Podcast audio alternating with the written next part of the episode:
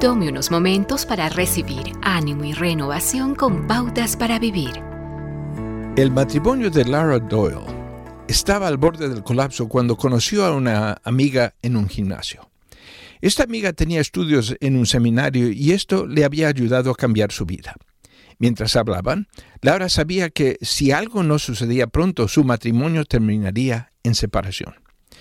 El tema de fricción era el control, dos personas queriendo ser el jefe. Ella controlaba la vida de su esposo, tenía que saber a dónde iba, lo que llevaba puesto, lo que hacía y así sucesivamente.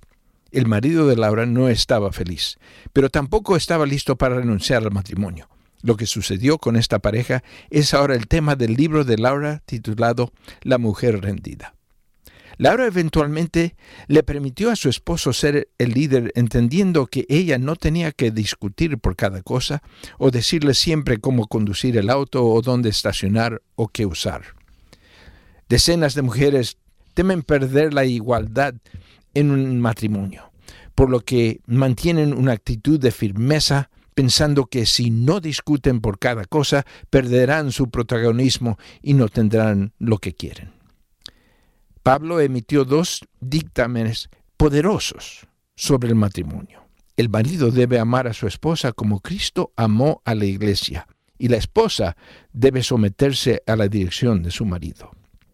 Mientras que ambos se someten, misma palabra, el uno al otro en amor, mostrando sensibilidad a las necesidades y circunstancias de su cónyuge. Dios dice, Quiero que los hombres amen y sean los líderes. Y cuando se entiende que los dos verbos, amar y liderar, van juntos, se pone la otra persona en un tipo de relación que se le da lo que él o ella quiere en mayor medida que cuando están peleando por determinar quién va a tener el control.